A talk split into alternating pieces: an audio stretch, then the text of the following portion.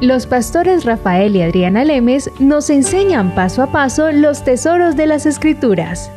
Descubriremos cuánto nos ama Dios y qué ha ganado para nuestro beneficio. Este programa es patrocinado por nuestros amigos, miembros y socios de Iglesia Palabra Pura y Blaze Ministries International. Bueno, estábamos en nuestro tema, Rafael, acerca de la resurrección de los muertos, la resurrección de Cristo, precisamente, como Él al ser resucitado es porque la paga que Él había hecho era mucho mayor que lo que él estaba pagando. Y uno dice, pero es que el pecado es horrible, el pecado es inmundo, todo lo que la humanidad ha hecho es desastroso. Sí, es horrible, desastroso, patético, sí, terrorífico, cosas que uno escucha tan asquerosas. Pero Cristo, pero Cristo hizo una paga tan inmensa. Dice que el pecado fue imputado a Él. O sea, Él es el que recibió lo que el hombre ha hecho para que el hombre se pueda poner en ese lugar y decir, Cristo, tú no fuiste a la cruz por ti, Tú fuiste a la cruz por mí. De hecho, lo que sufriste es por mi pecado, no por tu pecado, porque tú nunca pecaste. Por eso Pablo decía, yo fui crucificado con Cristo, porque Pablo dijo, mis pecados fueron puestos en Cristo. Cristo fue a la cruz también fue por mí, porque Cristo no solo era un hombre, Jesucristo era Dios. Por lo tanto, Dios mismo pudo contener toda esta horripilancia y la imagen de Cristo fue vuelta a nada. Isaías 52 nos dice que fue desfigurado su parecer. La imagen de Dios en la cruz fue completamente desfigurada. La imagen de ese hombre en la cruz era irreconocible, era horrible, la, verlo era horrible. Lo que estaban viendo era un pedazo de carne colgando prácticamente de lo que él estaba recibiendo, lo que le había aguantado Rafael. Y la gente dice, ¿y por qué? Porque la imagen de Dios era tan pura y tan perfecta cuando fue creado Adán y Eva, pero fue tan horrible en lo que nos convertimos después de la caída de Dios, que esa horripilancia, la imagen de Cristo mismo estaba pagando esa horripilancia en la que nos convertimos para Él podernos darnos su imagen de justicia nuevamente y que el hombre pudiera vivir nuevamente. Y cuando Él sopló ahí, cuando estaba con los discípulos que sopló sobre ellos, ese soplo es la vida de Dios. Se nos devolvió lo que Adán y Eva habían perdido y era que el espíritu se había separado del de Dios. Pero ahora, otra vez, los discípulos recibieron. En ese momento es cuando los discípulos nacieron de nuevo. En ese momento cuando Jesucristo resucitó y dice que se apareció en medio de ellos, que Tomás no estaba, que Jesucristo sopló sobre ellos estaba haciendo el mismo soplo que había recibido Adán en el jardín del Edén. Que Adán vio a Dios, que Adán existió. Ahora ese soplo lo estaban recibiendo los discípulos. El espíritu de los hombres se había unido de nuevo a Dios. Aleluya. Nada más por ese sacrificio que Dios había hecho y les dijo, miren mis manos, por estas manos que oradaron, por este costado que traspasaron, por eso que yo pagué en la cruz, porque yo pagué por ustedes, ahora ustedes tienen la vida que les prometí. Él dijo, he venido a darles vida y vida en abundancia. Y esa vida fue recibida en ese momento que él sopló. Ahí nacieron de nuevo. Cuando una persona recibe a Jesucristo, así no sienta nada, así esté por ahí, sí, Señor, gracias, yo te recibo en ese momento lo que está pasando es el soplo de Dios está entrando en esa persona. Dice, ay, pero yo no sentí ningún viento. La palabra nos dice, nacieron de nuevo. En ese momento nacimos de nuevo. Los apóstoles o los discípulos en ese momento nacieron de nuevo. La vida, cuando él dijo, vine a darles vida y vida en abundancia, en ese, en ese momento la recibieron. Y cuando ustedes dicen, te recibo Jesucristo, te recibo como mi Señor y Salvador, en ese momento, en ese aliento que dan ustedes, es que reciben la vida de Dios, su espíritu es perfeccionado, justificado, purificado, santificado y unido a Dios. Son hechos real, sacerdocio, nación santa, pueblo adquirido por Dios. Han sido traspasados del reino de las tinieblas al reino de la luz, al reino de su Hijo amado, solo porque Jesucristo resucitó de los muertos. Entendamos estas verdades. Y Adriana, eso, eso que tú acabas de decir es tan importante porque ahí es donde nosotros nos identificamos. De hecho, cuando, cuando tú estabas hablando, yo fui a Gálatas. En Gálatas 2.20, fíjate lo que dice este versículo.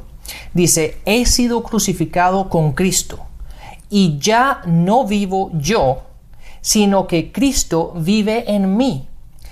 Lo que ahora vivo en el cuerpo, lo vivo por medio de la fe del Hijo de Dios, quien me amó y dio su vida por mí. Esa es la identificación una vez que hemos recibido el aliento de vida, una vez que lo hemos recibido a Él. Nuestra identificación no es en nosotros mismos. Nosotros nos tenemos que identificar en lo que Cristo ha hecho. Fíjate lo que dice la primera parte. Dice, he sido crucificado con Cristo. Ya yo no vivo, o sea, yo no soy el que vivo. Pero dice, yo vivo en Cristo, Cristo vive en mí, yo vivo en Él. Mi identificación es en lo que Él ha hecho.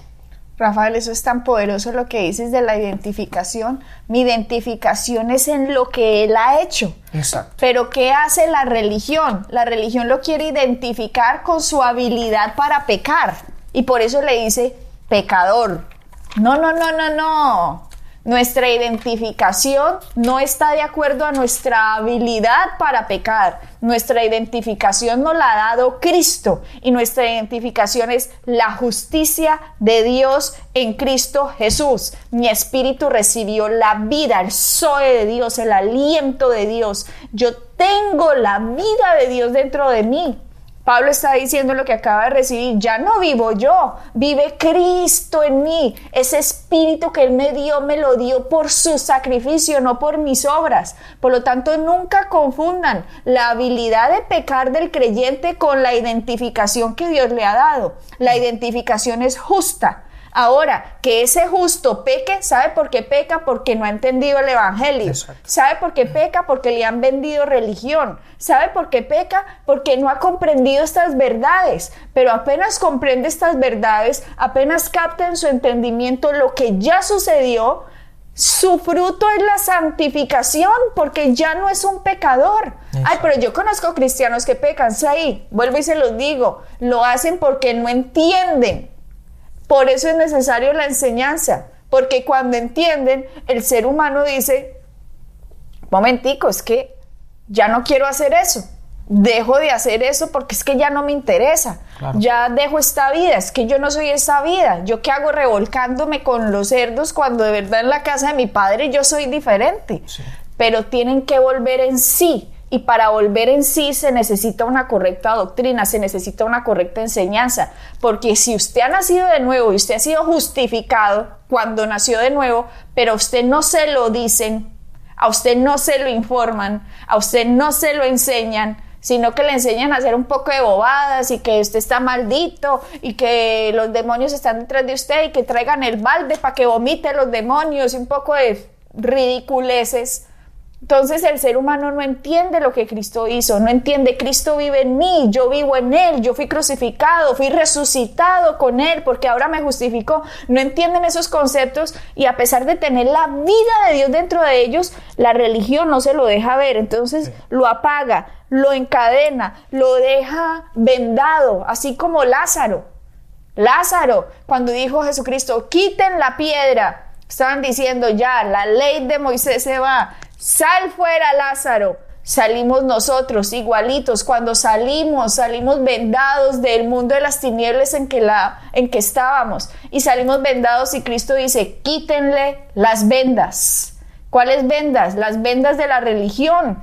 Todos estamos vendados, aunque salimos de la tumba, aunque salimos del mundo de las tinieblas a la luz, todavía seguimos vendados y la única forma de quitarnos las vendas es a través del el Evangelio. ¿Qué hizo él? ¿Qué ganó? ¿Qué pagó? ¿Qué consiguió? ¿Cuál es su ministerio hoy? ¿Quién soy yo en él? ¿Quién es él en mí? La esperanza de gloria. Adriana, después de toda esa predicación, vuelvo y te, déjame leerte este mismo versículo, pero en otra, en otra ah, traducción. Fíjate lo que dice, pero esto es tan interesante. Mi antiguo yo, lo que tú estabas diciendo. ¿Por qué la gente sigue, sigue viviendo como vivía antes? Porque no ha entendido. Fíjate, dice, mi antiguo yo. Gálatas. Gálatas 2.20, estamos en el mismo versículo, dice, mi antiguo yo ha sido crucificado con Cristo.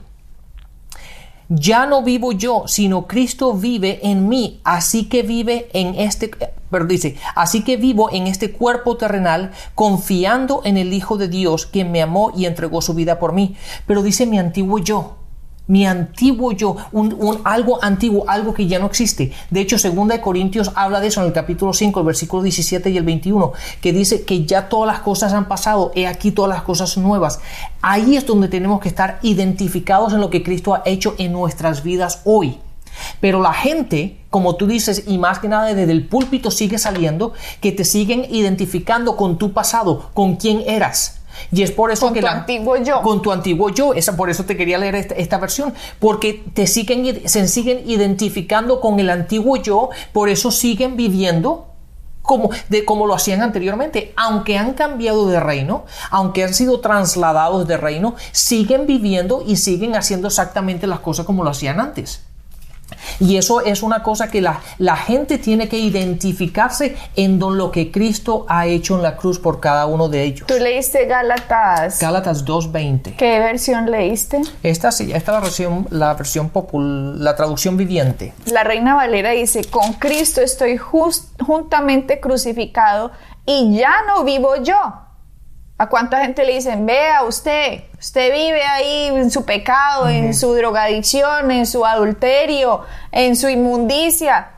Y la persona nacida de nuevo y la siguen condenando, la siguen culpando, la siguen condenando y culpando por algo que Cristo ya pagó. Le tienen que decir es lo que Cristo ya hizo. Usted ha sido justificado, usted ha sido lavado, usted ha sido perfeccionado. Usted se puede parar de ahí, lo que le dijo Jesucristo a la mujer adúltera, cuando le dijo, ¿dónde están los que, que te condenaban? Y ella dijo, ya no, no están, Señor. Y dijo, yo tampoco te condeno. Pero, Ve y no peques más ella tenía que recibir el don de la no condenación para ser empoderada en no ir a pecar más. Pero cuando al pecador lo que se hace es darle más duro por la cabeza y cogen esta Biblia para darle duras de la, en la cabeza a Rafael en vez de darle la Biblia para empoderarlo a salir de donde está. Exactamente, Adriana. Dime una cosa, ¿tú no crees que en una iglesia, en una ciudad, aunque hayan cristianos, hay pecado?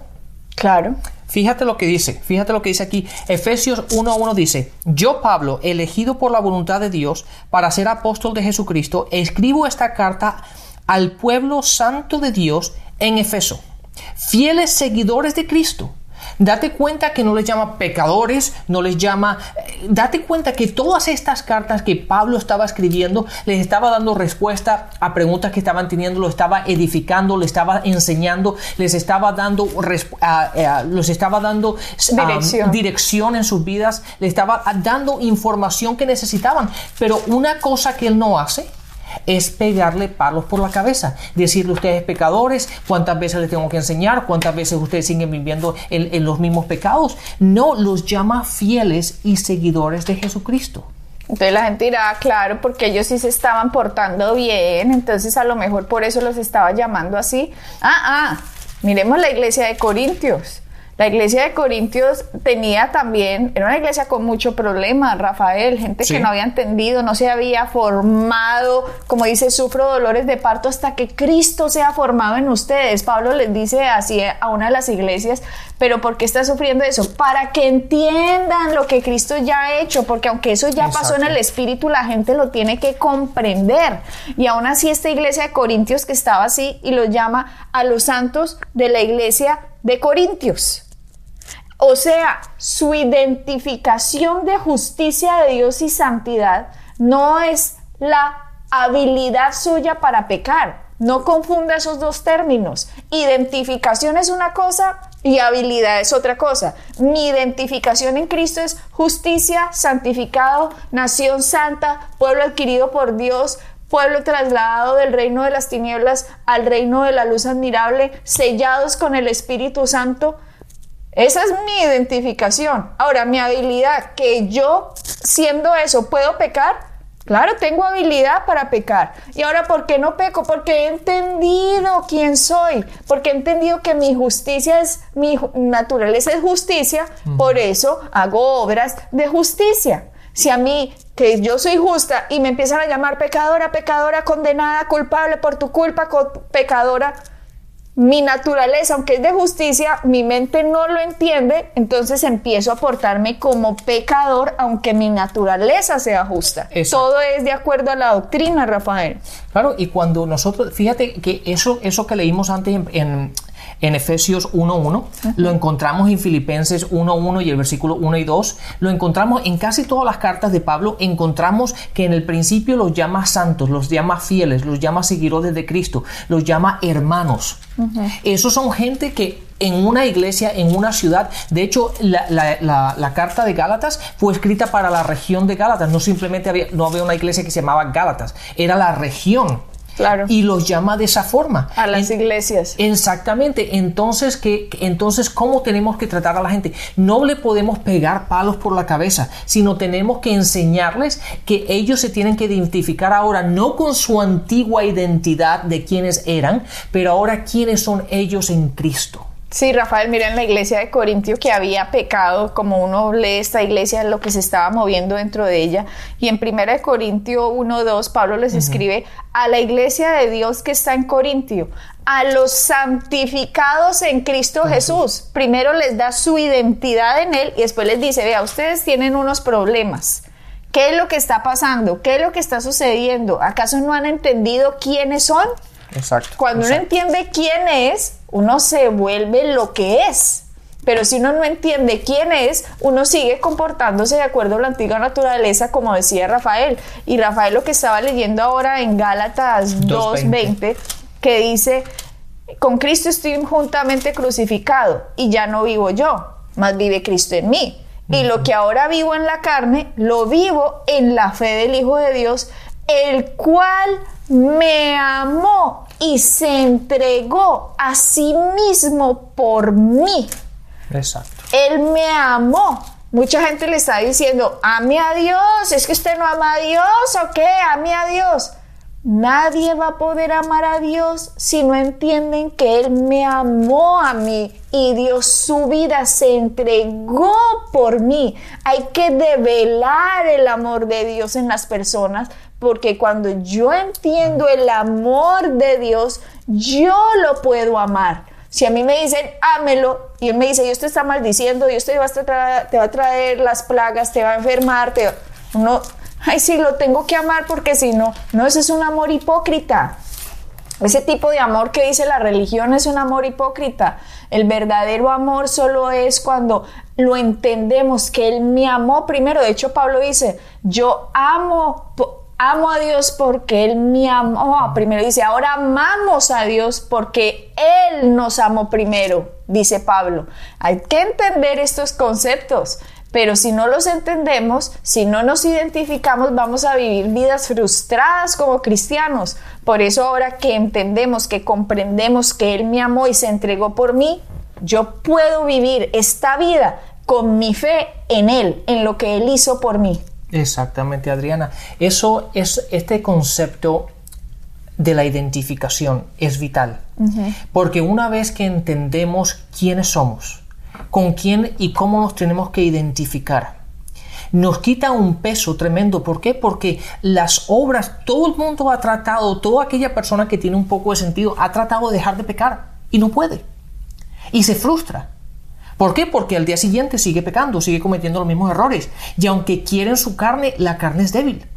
Pero cuando nos identificamos y nos crucificamos, como dice Gálatas, nos crucificamos con Él y entendemos con quién nos tenemos que identificar, el peso ahora lo lleva Jesús, no lo llevo yo porque ahora yo vivo en sus fuerzas, vivo en lo que Él ha hecho por mí y para mí, no por lo que yo puedo hacer por mí mismo. Eso es vital para nuestras vidas. Así que Adriana, lamentablemente una vez más se nos, se nos da el tiempo rapidísimo los programas, así que será que hasta la próxima vez, bendiciones. Bendiciones. Pueden bajar nuestras enseñanzas en www.iglesiapalabracura.com y visitarnos en nuestra sede en la calle 21326.